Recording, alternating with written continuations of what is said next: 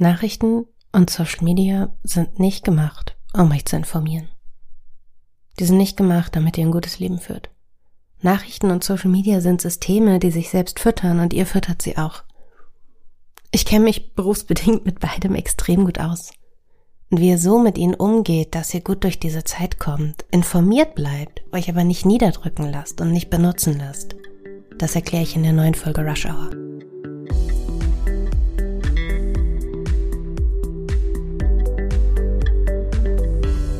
Ich nehme diese Folge auf, während der Angriffskrieg Russlands gegen die Ukraine schlimmer wird.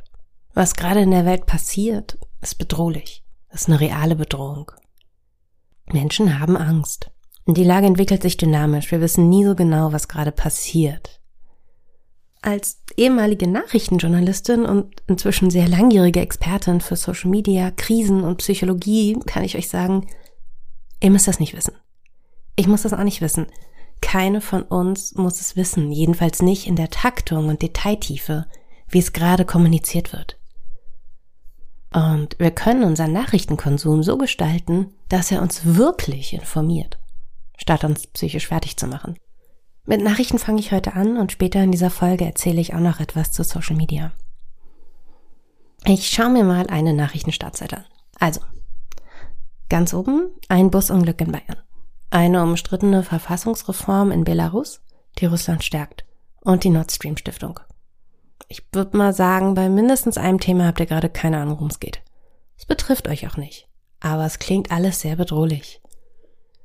So, die Titelgeschichte, Flüchtlinge aus der Ukraine und etwas tiefer beginnende Wirtschaftskrise, Gefechte, diplomatische Drohungen. Noch eins tiefer, das sinnloseste aller Nachrichtenformate, die Nacherzählung einer Talkshow – und dann noch die Nachricht, dass das größte Flugzeug der Welt zerstört wurde. Das war ein Einzelstück, okay. Da sind jetzt eine Menge extrem wichtiger Sachen dabei. Aber ganz ehrlich, da ist auch sinnloser Scheiß dabei. Dabei sind Fotos, die von den Agenturen des Aggressors, also Russland, rausgegeben wurden. Das ist reines Propagandamaterial. Da sind Gerüchte dabei. Da sind Details dabei, die man schön weitererzählen kann. Guck mal, das größte Flugzeug der Welt ist kaputt. Hast du davon gehört? Und und all diese Dinge machen eure Köpfe voll. Und sie machen es sehr, sehr schwer, durch den Tag zu kommen. Also was davon müsst ihr wirklich wissen? Erstens, der Angriff hält an. Zweitens, es zeichnet sich ab, dass es langsamer vorangeht. Drittens, es kommen Flüchtlinge nach Deutschland und möglicherweise könnt ihr was spenden. Da wird es einfach sehr bald Bedarf geben. Und falls es euch betrifft, werft mal einen Blick in eure Aktiendepots oder vielleicht auch lieber nicht, je nach Strategie. Es ist für den Moment wirklich nur das. Mehr müssen wir alle gerade nicht wissen. Bei den Nachrichten stehen sich immer zwei Seiten gegenüber. Auf der einen Seite stehen wir Menschen. Wir wollen informiert sein. Wir wollen Anteil nehmen. Wir wollen unsere Augen nicht vor dem Leid anderer verschließen. Und auf der anderen Seite stehen die Nachrichtenredaktionen. Und da stand ich auch. Sie wollen gute Nachrichten machen. Sie wollen informieren. Sie wollen die Wahrheit schreiben. Sie wollen aber auch aktuell sein. Und hier wird schwierig, denn Nachrichtenredaktionen brauchen ständig neue Geschichten. Damit man die Bewegung sieht, damit man sieht, dass, ich, dass sie was machen. Gleichzeitig dürfen sie auch kein Detail auslassen, sonst setzen sie sich der Kritik aus, Dinge nicht zu erzählen. Das haben wir zum Beispiel beim WDR gesehen, bei der Flugkatastrophe im Ahrtal. Da gab es eine immense Kritik, weil der WDR und auch andere große Medienhäuser nicht schnell genug reagiert haben. Es war berechtigte Kritik. Es geht nicht darum, dass es unberechtigt wäre. Ich will nur den Mechanismus erklären, wie es dazu kommt, dass die Welt so unglaublich vollständig abgebildet wird. Man darf nichts auslassen. Und Nachrichtenredaktionen wollen die Ersten sein. Und wichtige Dinge auf die Telefone der Menschen pushen. Diese Putsch-Nachrichten, die signalisieren Relevanz. Die sind so gesehen auch wichtig, weil sie ein Thema unterstreichen. Ich habe das alles selber gemacht. Während der Kriege, Krisen und der Konflikte im Jahr 2014, das war ein schlimmes Jahr in der Welt, habe ich da gesessen, Nachrichten getippt und ich war schnell und ich war wirklich gut darin. Ich hatte gute Nerven und ich habe auch manchmal Bildredaktion gemacht. Dabei sortiert man Bilder danach, ob sie zu viele geblutige Details für die Öffentlichkeit enthalten. Das habe ich alles gerade jeden Tag vor Augen. Da war ja auch eine Ukraine-Krise dabei in diesem Jahr. Diese Bilder gehen nicht mehr weg. Bei deiner Arbeit als Nachrichtenjournalistin geht es darum, die Wahrheit zu erzählen, sie schnell zu erzählen und möglichst vollständig, sachlich, Es geht auch darum, die Lage der Welt so ein bisschen beherrschbar und überblickbar zu machen. Genauso fühlt sich das auch an, wenn man da sitzt. Man versucht, das, was gerade passiert, was so groß ist, irgendwie zu verwalten. Ohne darauf Einfluss zu nehmen. Jedenfalls nicht direkt. Und es geht dabei, das muss ich so hart sagen, es geht dabei nicht um die Leserinnen und Leser. Nachrichten sind ein Geschäft. Und wie man das Produkt konsumiert, ist nicht Sache der Herstellenden. Es ist nicht böse gemeint, es ist einfach normal. Nachrichten und Schokoladenriegel unterscheiden sich darin eigentlich nur unwesentlich. Wie also konsumieren wir Nachrichten klüger? Erstens, lest selektiv. Der Nachrichtenticker ist sicherlich spannend, natürlich, aber er zeigt nahezu ungefiltert, was die Nachrichtenagenturen aus aller Welt geschickt haben. Lest lieber die großen Geschichten, die Ereignisse wirklich erklären. Lest Nachrichtenartikel, die sachlich beschreiben, was am Tag passiert ist. Lest Analysen, aber seid vorsichtig bei Kommentaren. Überlegt euch, ob ihr den braucht. Ob er auch überhaupt etwas beiträgt zu eurem Verständnis. Und lest wirklich niemals Talkshow-Zusammenfassungen. Die erzählen nur nach, was Leute Plakatives gesagt haben und das bringt euch nicht weiter. Zweitens. Deaktiviert sämtliche Push-Meldungen. Wirklich alle. Auch die allerdringendsten. Wenn der Krieg nach Deutschland käme, dann würde euch sofort jemand Bescheid sagen. Versprochen. Ihr braucht die Nachrichten dafür nicht. Ihr müsst in eurem Alltag auch nicht alles sofort wissen. Ihr helft damit niemandem. Wenn ihr alles wisst, ihr schadet euch nur selbst. Es nutzt niemandem. Und es bringt mich zu Punkt drei. Akzeptiert eure eigene Machtlosigkeit. Es fühlt sich nicht gut an, aber es ist so. Die meisten von uns können gerade genau gar nichts tun. Statt Nachrichten zu lesen, könnt ihr mal checken, ob vielleicht in eurer Stadt jemand Spenden sammelt, ob es vielleicht in der Nähe Notunterkünfte gibt, die etwas brauchen könnten. Meine Nachbarin sagte mir zum Beispiel gestern in Berlin würden Rutscheautos gesucht. Ich hätte es nicht gewusst, aber ich habe ein Rutscheauto übrig. Und dank ihr habe ich jetzt auch eine Liste mit Sachen, die ich wirklich spenden kann, weil sie wirklich gebraucht werden. Das kann ich tun. Viertens, teilt keine Nachrichten in Social Media. Einige von euch posten neuerdings Screenshots von Nachrichten oder Push-Mitteilungen in ihren WhatsApp-Stories. Macht es nicht. Ihr erwischt vielleicht den Freund, der noch ein Trauma aus seiner Kindheit hat. Ihr erwischt vielleicht die Freundin, die gerade ein paar Stunden Ruhe braucht und nur Zerstreuung gesucht hat. Ihr nehmt in dem Moment etwas, das euch selbst belastet und schießt damit auf eure Freundinnen und Freunde. Macht es nicht.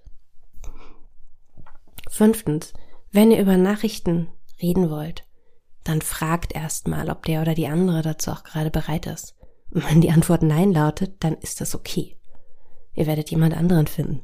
Oder überlegt euch, ob ihr nur aufgefangen werden wollt und wenn es so ist, wer überhaupt dafür qualifiziert ist, das zu tun. Freidrehend seine Freundschaften zu belasten, ist eventuell nicht so eine gute Idee. Denn eure Freundinnen und Freunde haben auch eigene Sorgen und einige haben vielleicht gerade gar nicht die Kraft, euch zu trösten.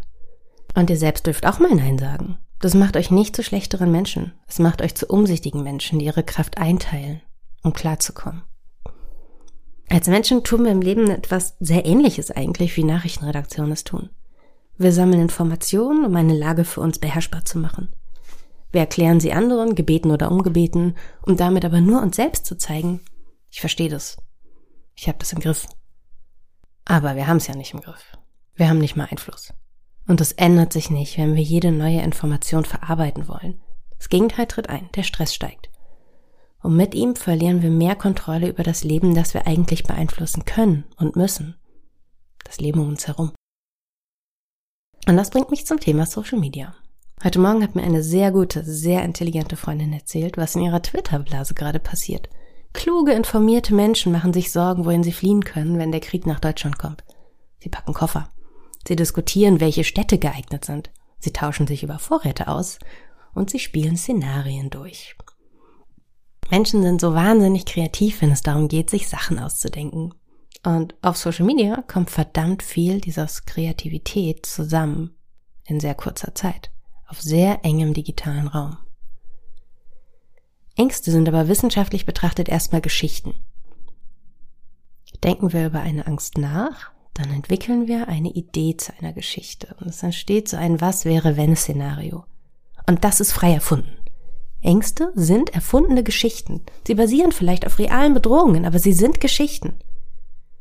Neulich war ich mit, mit meiner Tochter in einem Tierpark und sie ist über so eine Hängebrücke gelaufen, so schmerzfrei wie fast Dreijährige halt sind.